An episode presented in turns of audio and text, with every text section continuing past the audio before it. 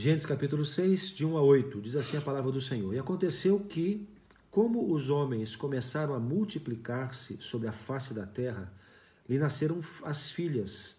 Viram os filhos de Deus que as filhas dos homens eram formosas e tomaram para si mulher de todas as que escolheram. Então disse o Senhor: Não contenderá o meu espírito para sempre com o homem, porque ele também é carne. Porém, os seus dias serão cento e vinte anos. Havia naqueles dias gigantes na terra e também depois, quando os filhos de Deus entraram às filhas dos homens e delas geraram filhos. Estes eram os valentes que houve na antiguidade, homens de fama. E viu o Senhor que a maldade do homem se multiplicara sobre a terra e que toda a imaginação dos pensamentos de seu coração era só má continuamente. Então Arrependeu-se o Senhor de haver feito o homem sobre a terra e pesou-lhe em seu coração. E disse o Senhor: Destruirei o homem que criei de sobre a face da terra, desde o homem até o animal, até o réptil e até a ave dos céus, porque me arrependo de os haver feito. Noé, porém, achou graça aos olhos do Senhor. Então, essa aqui é a, é a primeira parte, né? Desse momento tão marcante da história, que é conhecido desde que nós somos crianças como a, a construção da arca, a arca de Noé. É, eu quero destacar algumas coisas com vocês aqui nesse texto, coisas que são importantes para que possamos entender o contexto desta história, a história da construção da arca de Noé. Primeiro, nós vamos perceber que a humanidade se corrompeu. Né? Nós falamos ontem de Enoque, o homem que andava com Deus, Anteontem falamos da primeira, do primeiro homicídio, né? Caim matando Abel. Então percebemos que, a despeito de, de haver alguém ainda que se preocupava em andar com Deus, em geral a humanidade estava corrompida. A despeito de Enoque, o que fez Caim acabou se tornando algo é, algo corriqueiro, né? se multiplicou a, a ira, se multiplicou o pecado, se multiplicou o afastamento de Deus. E o que acontece no texto é que nós encontramos um, um termo que nos incomoda um pouco, muitas vezes, é quando ah, o texto bíblico diz que Deus se arrependeu de ter feito o homem, se arrependeu do que criara. É claro que a gente entende que é uma espécie de antropoformismo, né? quando a gente tenta colocar um, um sentimento é, em Deus, que na verdade é humano, né? ou, tentamos usar um termo humano para explicar um sentimento de Deus. Deus ficou muito triste com o que aconteceu com a humanidade, a sua criação, e, e se arrependeu de tê-lo feito. Então o que acontece em seguida é que ele planeja destruir tudo. Eu vou acabar com tudo, vou destruir tudo e vou começar de novo. E ao planejar o novo começo, ele procura, a gente tem uma visão assim é, romântica, né? Deus procurando alguém Vamos começar de novo. Quem será a família raiz, a família matriz? Então ele encontra Noé. E o texto fala que o Senhor encontrou Noé, achou graça aos olhos do Senhor o homem chamado Noé. Noé então se torna uma esperança, se torna uma grande exceção e a partir de Noé Deus vai recomeçar. Então ele passa as informações acerca da destruição para Noé, do que vai acontecer e instrui Noé a construir uma grande embarcação uma grande arca, né?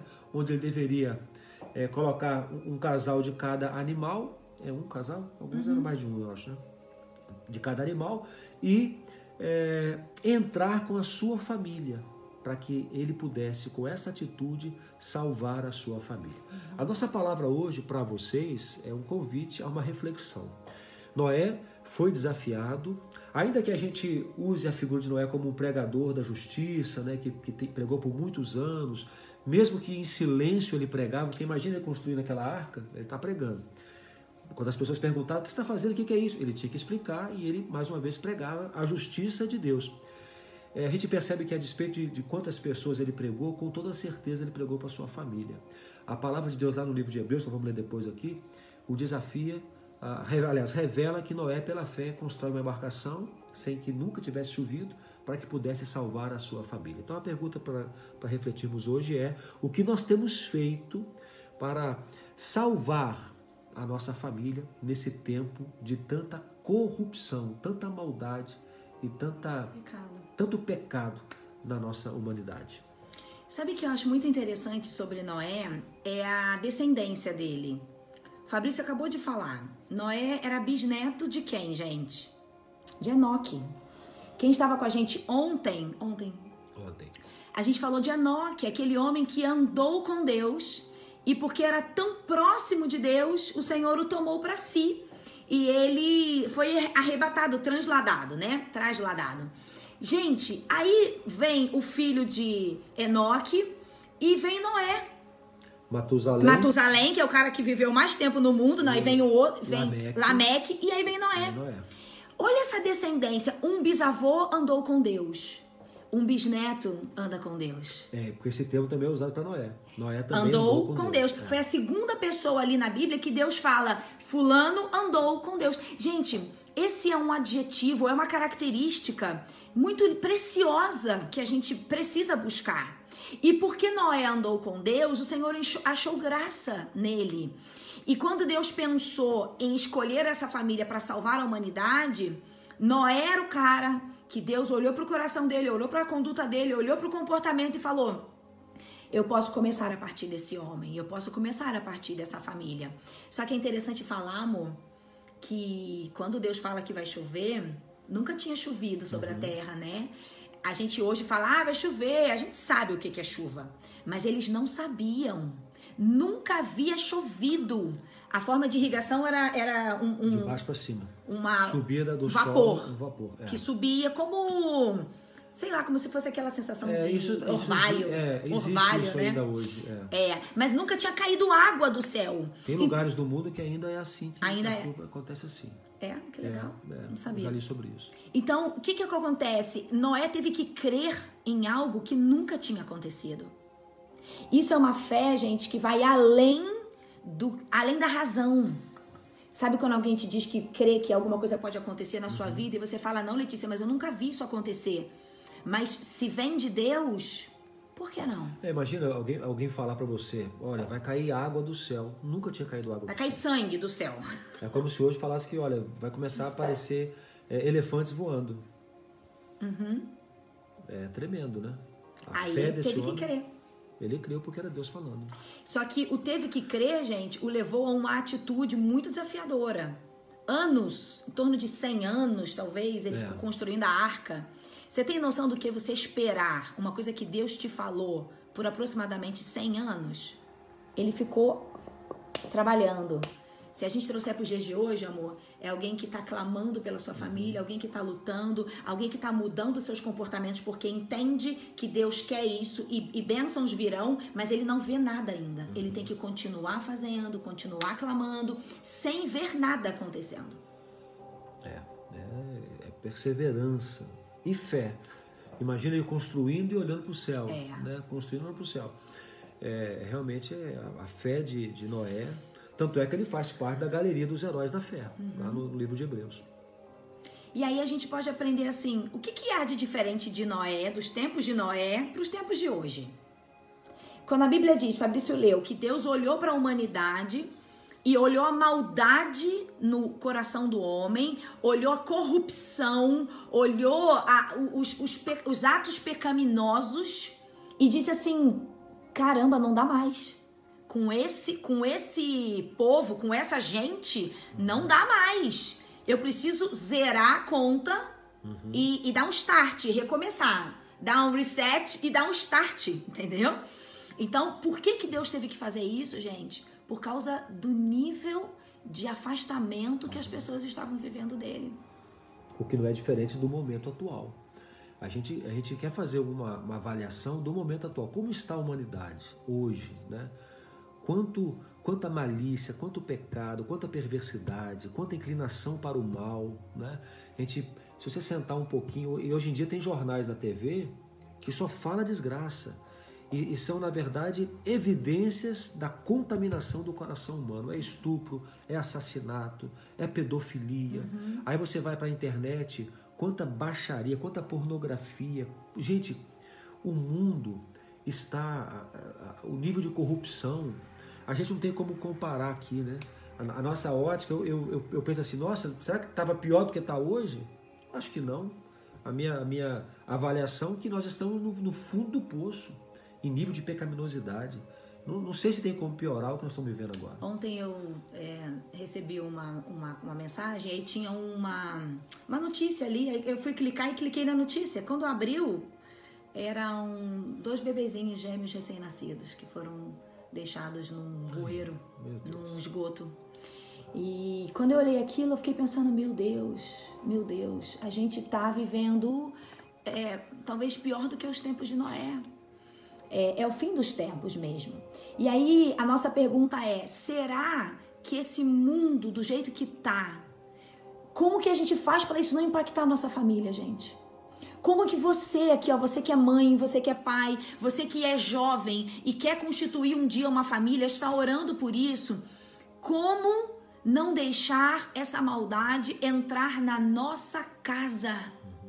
A gente precisa construir uma arca. E hoje a arca não é material, não é madeira, não é betume que você vai passar para não entrar água. A arca hoje, gente, é Jesus. A nossa arca é o Senhor. Não tem como você querer que o seu filho adolescente, que a sua filha criança, não seja impactada por esse mundo, a não ser por Jesus. Não tem como. A gente tem recebido de algumas mães é, agora, gente, no tempo de quarentena, as crianças estão muito em casa. E as crianças estão com os celulares que os pais deram para elas. Ou talvez os celulares dos seus pais, né? E essas crianças estão soltas porque os, nós estamos trabalhando. Talvez a, a, maioria de vocês também esteja, que seja até dentro de casa, mas está trabalhando.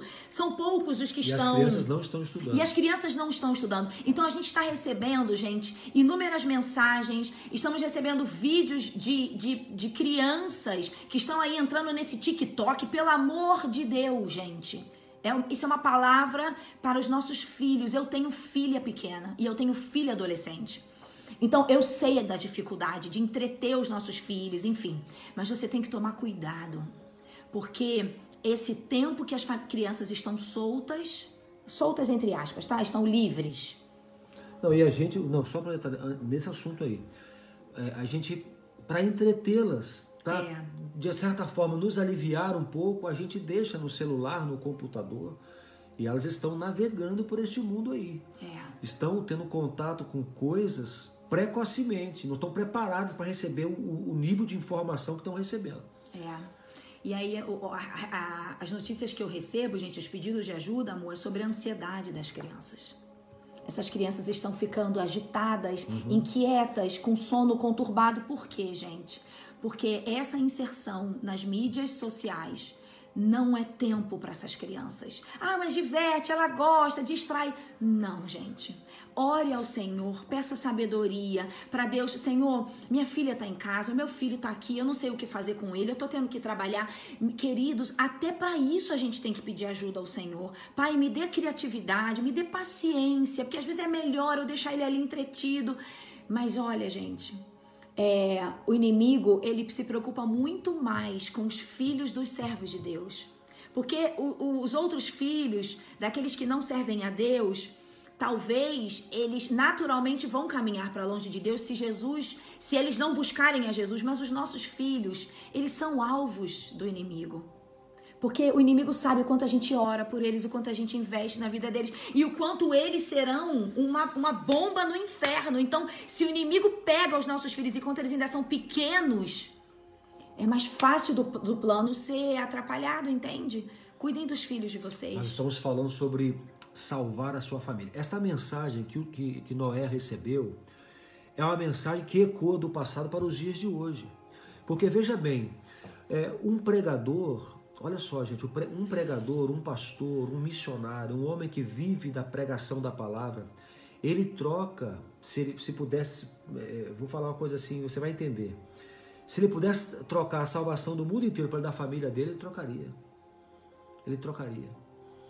Então, o desafio de salvar a família, de levar a família para dentro da arca de Noé, é, a nosso, é o nosso desafio de hoje. Amém. De levar nossa família para dentro da arca que é Jesus. Amém é levar nossa casa para a presença de Jesus. Então, isso é um grande desafio. E tudo que nós pudermos é trabalhar neles para que não sejam afligidos, alcançados por aquilo que leva a nossa família para fora da arca, nós temos que trabalhar. Então a questão do celular é só uma questão. Uma. É uma questão. Os filmes que eles assistem nas, nas, nas As séries. nas as séries, né? São, são sementes que estão sendo jogadas na mente de nossos filhos e muitas delas eles não estão preparados para digeri-las. Eles não têm discernimento se aquilo é bom ou ruim. Eles armazenam e aquilo inconscientemente começa a florescer na mente deles. Então nós precisamos celular, televisão, é, é, Netflix e redes de, maneira geral de, de, de vídeo, de série, etc. Isso são algumas das formas de influência que estão tentando alcançar nossos filhos. Nós precisamos fechar essas brechas, fechar essas brechas, porque pode ser muito tarde. Amanhã pode ser muito tarde. Então, o desafio de Noé é o nosso desafio. Salvar a nossa família. Estamos falando de evitar, mas tem pessoas que temos que fazer. Agora, né? amor, muito interessante que me, me surgiu agora. O tempo que a gente está vivendo em quarentena, todo mundo aglomerado em casa, é muito parecido com a arca. A família de Noé é toda aglomerada ali. É. Só que eu acho que ele ainda estava numa situação muito pior. Ele estava cheio de animal. É. Gente, vocês imaginam o mau cheiro dentro da arca? Você É, imagina? eu- Tem uma, uma palavra sobre isso que é muito interessante. Dentro da arca havia um mau cheiro terrível. A convivência talvez fosse difícil ali, né? Eles ficaram dentro da arca, talvez mais de um 40, ano. Mais de mais- um ano Aham. dentro da arca, todo o processo. Somando, né? somando os dias todos. Então, é, é, a convivência deve ter sido complicada ali também. Mas olha só, gente, é, é, a gente sempre fala que estar em Jesus é estar dentro da arca. Às vezes também é complicado. É. Vivemos situações difíceis. No ambiente de igreja, principalmente, que é o ambiente da arca, o ambiente dos que estão em Cristo. Às vezes é complicado também. Só que a visão lá fora é muito pior. Imagina a visão de Noé. Dentro da arca, mau cheiro, trabalho, trabalho, limpar a sujeira dos bichos animal. e tudo. Complicado. Relacionamento, complicado. Mas a visão que ele tinha do lado de fora era muito pior. O que, que ele via? Via corpos boiando em estado de putrefação. Essa era a condição da visão que Noé tinha do lado de fora da arca. Esta é a visão que nós temos também para quem hoje está fora da arca chamada Jesus. Olhamos para fora e o que nós vemos? Morte, destruição, corrupção e pecado. Então, eu sei que não é fácil conviver em família de sangue, não é fácil conviver em família espiritual, que é a igreja. A gente tem dificuldades, tem atritos, mas é o lugar onde a gente está seguro e salvo. Porque é o lugar onde a gente está buscando a presença de Deus, é o lugar onde Jesus reina. Pessoal, é, imagina, imagina assim um recipiente em que a gente precisa manter cheio.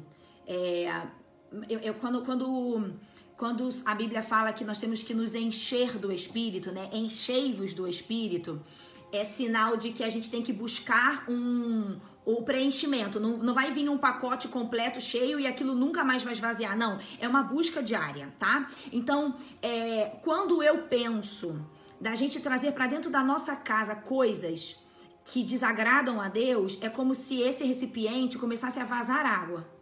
Porque o Espírito Santo dentro de nós, ele se incomoda com algumas práticas, atitudes que às vezes a gente vive dentro de casa e aí a gente vai murchando, é como o gás de uma bola que vai murchando. E aí você tem que encher. Então presta atenção.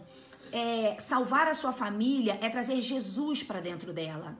Mas trazer Jesus para dentro dela é algo que tem que ser diário. Diário. Cuidar dos seus filhos, cuidar do seu coração, naquilo que você consome, naquilo que você assiste, naquilo que você faz, é uma prática diária. E é por isso, amor, que muitas famílias dizem assim: Letícia, mas eu tô na igreja há 10 anos e a minha família tá perdida. Então não, não adiantou ir para a igreja, não adiantou eu estar todo domingo lá. Gente, não é isso que vai manter a nossa família salva. O que vai manter a nossa família salva é eu não sair da Ou- ou arca. que vai salvar nossa família. verdade. Isso. Pensa comigo, amor. Se, o- se os filhos de Noé, dentro daquela arca, todas essas semanas e meses, falassem assim: não aguento mais. Não quero mais cuidar de bicho, eu não quero mais limpar cocô, eu não quero mais dar alimento, eu não tô aguentando meu irmão. E dissesse assim: vou pular da arca. Ele ia morrer. Então não dá pra sair da arca. Você tem que permanecer em Jesus. Pra você que já tem Jesus na sua família, a busca é diária.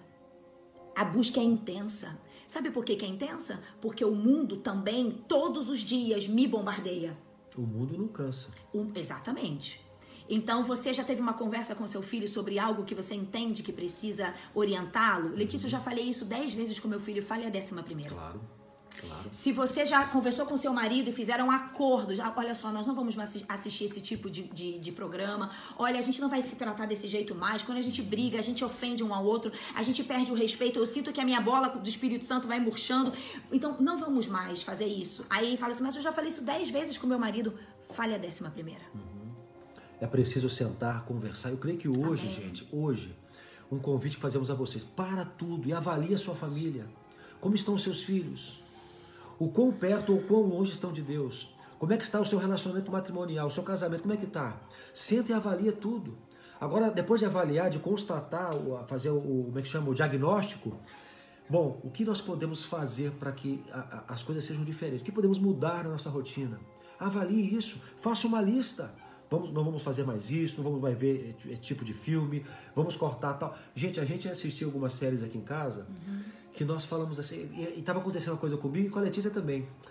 Tá fazendo mal pra gente. Uhum. Tá fazendo mal. A série começou muito bem, daqui a pouco começou um relacionamento homossexual, daqui a pouco começa é, muito assassinato. assassinato. um ódio e não sei o que, maquinação do mal aqui e ali. E a gente ali, ouvindo aquilo, que a gente gostava da série. Daqui a pouco chegou uma e falou, Letícia, acho que não tá dando mais para ver isso, tá difícil. Ela também acha, está difícil ver. Vamos parar, vamos parar, acabou, parou. Às vezes nós não paramos para avaliar o que de mal está vindo para dentro da nossa casa. Uhum. Estamos aceitando, amanhã eu resolvi isso, amanhã eu paro com isso. Gente, sente, faça um diagnóstico da sua casa, faça uma lista do que você entende que precisa ser arrancado da sua família hoje. Amém. As influências de Satanás dentro da sua casa, avalie isso. E os hábitos bons também. Traz você os hábitos tem que arrancar os ruins e trazer os bons. Uhum. Que hábitos bons você pode implementar na sua casa? Olha, oração, oração em família. Tem um problema qualquer? Vamos orar. Você vai surpreender seu filho. Mãe, eu quero comprar não sei o quê. Vamos orar por isso, filho. Agora, vem cá, senta aqui. Opa, como assim? Nós nunca oramos, mas vamos começar a orar agora. Não é porque nunca fez que não, que não vai fazer, vamos e começar. sabe, amor, tem gente que faz coisas criativas também, que às vezes os filhos são pequenos e às vezes é, práticas é, criativas atraem os seus filhos para gostarem desses momentos em que a gente está buscando a Deus, né? Então, eu já contei, uma, esse eu não contei para vocês, mas houve uma alguns anos atrás, eu e Fabrício falamos assim, amor, vamos fazer um caderno de gratidão. Gratidão, não de oração. Oração já contei para vocês. Para os nossos filhos, gratidão. Ah, vamos fazer. E aí a gente começou a fazer, gente. E aí, é, todos os, os meses, até tá aqui na minha gaveta, todos os meses a gente escrevia a, janeiro, fevereiro, a gente perguntava, filho, é, o que que você quer agradecer a Deus nesse mês? Filha, o que, que foi bom para você que você quer agradecer ao Senhor nesse mês? E aí eles iam falando e a gente ia registrando. Fabrício, o que, que foi? Nossa, aconteceu tal coisa na igreja, foi muito bom para mim. Enfim, são coisas criativas. Eu já ouvi pessoas falando que tem caixinhas. Uhum. Que é, toda semana alguém escreve uma gratidão e coloca. E eles abrem no final do ano para ver tudo de bom que Deus fez na família. Ô, gente, a gente é criativo para tanta coisa. A gente se dedica em tanta coisa. Ontem eu tava indo pro trabalho de manhã, amor. Tava um frio, gente, antes de ontem. Tava muito frio, devia estar uns 4 graus. Uma chuva, chuva, tava chovendo muito. Sabe aquele dia que você fala assim, gente, devia ser proibido a gente sair de casa num dia como esse. Devia ser feriado, para o, né? Para o bem da saúde, né? Para o bem do, do emocional e do físico, né? Bom, enfim, brincadeiras à parte. E aí eu tava saindo de casa, de carro, desci a primeira rua. Quando eu cheguei na esquina de baixo, uma neblina. E aí tinha um, um rapaz com uma, um saco de preto, tipo de capa de chuva, um guarda-chuva uhum. e dois cachorrinhos. E eu li aquilo, eu falei assim, gente, vergonha. são sete e meia da manhã, tá chovendo, tá frio, e esse homem, esse garoto, ele teve o empenho de sair com seus cachorros. Porque ele acha e ele entende que os cachorros precisam daquilo. Cara, que sacrifício. Eu falei, ah, meus cachorros que me perdoassem, mas eu não ia sair de jeito nenhum. Mas aí o Espírito Santo na hora falou meu coração. Sabe, filha, quando uma pessoa quer uma coisa, ela faz. Quando a gente tem uma, uma coisa que a gente coloca como prioridade na nossa vida, a gente paga o preço. O Espírito Santo falou isso no meu coração na hora. Então não diga que tem coisas que a gente não consegue fazer porque é difícil, porque quando a gente quer uma coisa, quando a gente entende que aquilo é a missão da nossa vida, a gente faz aquilo acontecer. Então, talvez salvar a nossa família, amor, tem que entrar nessa lista de prioridade. Acho que a Malu fez uma pergunta aqui, a Malu lá de São Miguel. Ah, Quando, quando o outro acha que é exagero essa questão de, do controle sobre aquilo que entra dentro de casa, eu imagino que talvez você estava falando do celular naquela hora ali. Quando outro, outro acha que é exagero, gente, nunca é exagero proteger a família. O que você tiver que fazer para proteger sua casa, o filho vai chorar, vai bater o pé, o filho vai reclamar, vai murmurar, mas você vai permanecer firme na sua posição, porque depois que ele estiver no fundo da lama, você não poderá voltar Mas posso falar mais. uma coisa sobre isso, amor? Fala. Eu vejo, atendo muitas pessoas na igreja e na, né, fora da igreja, que falam muito que os pais eram muito rígidos, pais cristãos, e que eles não explicavam o porquê É. do não. Eles só falavam assim: tô tirando de você porque tá errado e Deus não gosta disso. E aí esses filhos cresceram com raiva de Sem Deus, por quê, dos é. pais e da igreja. E aí, quando eles chegam numa idade que eles são independentes, eles falam: chega dessa repressão. Porque eles só entendem a repressão. Gente, não é assim que a gente afasta um, filho de algo errado. Você tem que sentar com ele e explicar. E talvez contar histórias suas. E talvez mostrar, filho, olha, é isso que pode acontecer. Eu tô aqui porque eu te amo. Eu tô tirando isso de você porque eu entendo que isso não vai fazer bem pra você. Filho, eu tô orando pela sua vida.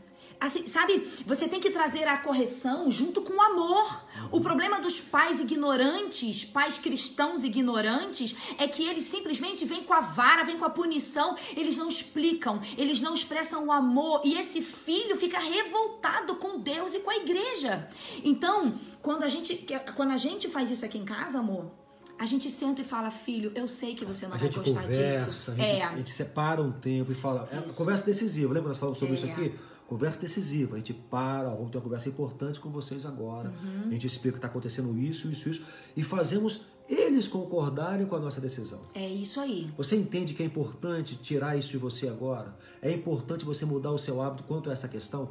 Eles passam a compreender também. Quando você explica, quando você orienta, quando você mostra o amor e a razão pela qual você faz, você tem eles como parceiros. É. Isso é muito importante. Não é simplesmente imposição. É, né? porque isso eu gera lembro, revolta. Eu me lembro do Daniel, a primeira vez que tiramos o celular dele. O, celular, o Daniel teve um celular. Eu contei aqui com 16 É. anos. Não, Com 15 anos. Antes ele teve um celular primeiro e nós ficamos, sentimos mal, ficamos preocupados com grupos de WhatsApp. A gente não sabe o que vai chegar pelo WhatsApp do nosso filho, gente. A gente não sabe que imagem vai chegar. Eles se relacionam com pessoas que de, de todo tipo, então não dá para, não tem como adivinhar. Então a gente entendeu que ele não estava preparado ainda para contato com algumas questões. E nós conversamos com ele. Ele entendeu que tinha que tirar o celular dele. Não, eu entendo. Ele entregou o celular para gente. E, e depois que ele passou um tempo, aí, já mais maduro, nós entendemos que era a hora dele ter o celular dele.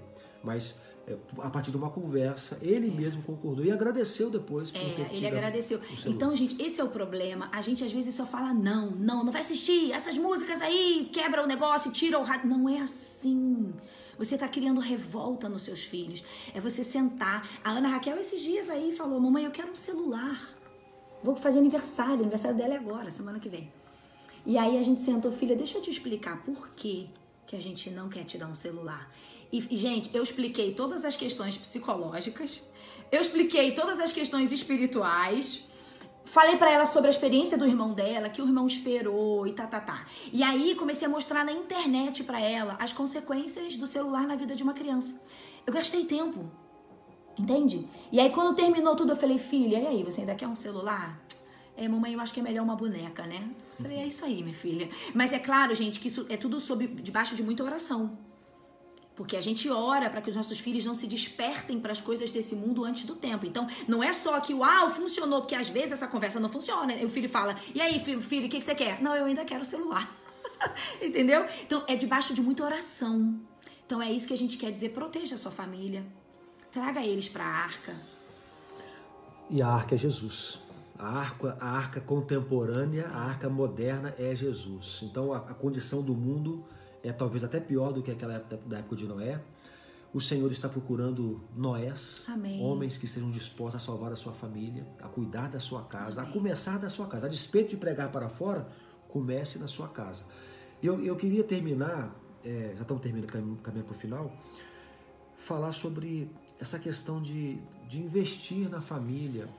Agora falamos sobre um pouco do que tirar, uhum. né?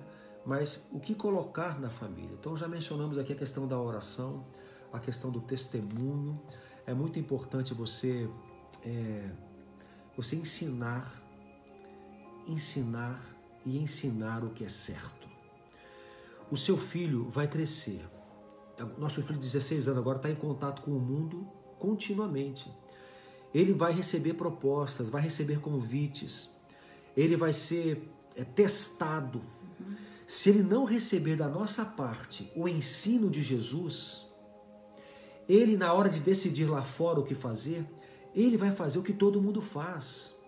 Se ele não receber da, no, da nossa parte qual é o conselho da palavra de Deus, ele vai agir como todo mundo age, porque ele vai perceber que os amigos fazem daquele jeito. Ué, todo mundo faz assim, eu não sei outra forma de fazer diferente, então deve ser assim que se faz.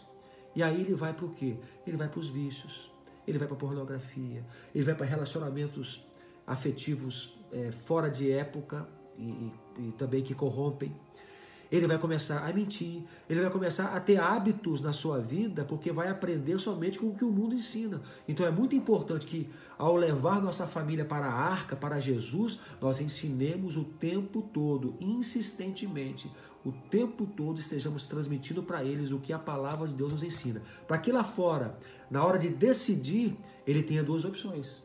Ele vai ter a opção de que ele aprendeu no mundo Todo mundo faz, todo mundo age assim, e a opção do que ele aprendeu com os pais, na casa dele, na família dele, segundo a palavra de Deus. E ele vai agora decidir. Se ele não tem o ensino da palavra, se ele não tem Jesus, ele vai agir como todo mundo age. E depois fica difícil para restaurar. Às vezes, numa família de quatro pessoas, três, cinco, tem uma pessoa que você entende que pode ser o seu primeiro parceiro para entrar com você numa batalha espiritual pelos outros. Não é, amor? Às vezes você tem um filho que, tá, que é mais aberto ao Senhor, um filho, né? Às vezes é você e o seu marido, seus filhos estão mais distantes do Senhor. Então, talvez você pode se unir a uma pessoa na sua casa e fala assim: vamos nos unir para a gente orar para que todo mundo é, é, venha para esse mesmo, mesmo sentimento e mesmo comportamento, porque às vezes você está aí lutando sozinho, se una alguém. Assim, eu tô falando para família, gente, que tem outros que não querem nem saber com nada. Quando tá todo mundo no mesmo, na mesma sintonia, a ideia é junte todo mundo e comecem a buscar a Deus juntos. Mas talvez tenha alguém que, que é rebelde, alguém que está revoltado, alguém que não quer saber. Então, se una alguém e comece a clamar, comece com a oração, gente se a sua casa está meio desestruturada, né? Jesus não está ali reinando completamente, comece a clamar pela sua casa, mas não desista dos seus. Não desista do seu casamento, não desista dos seus filhos, não desista dos seus pais. Essa é uma palavra de Deus para você. Nunca tinha chovido. Era algo, era um milagre. Chover era um milagre. E talvez você precise dizer, Jesus, o que tem que acontecer aqui na minha casa ou é um milagre ou não vai ter jeito, mas ele gosta de fazer milagres. Amém. Salve a sua família. Amém. Salve a sua família. A gente sabe que nós viveremos um novo céu, Amém. uma nova terra. E só viverá lá quem estiver guardado na arca, que é Jesus.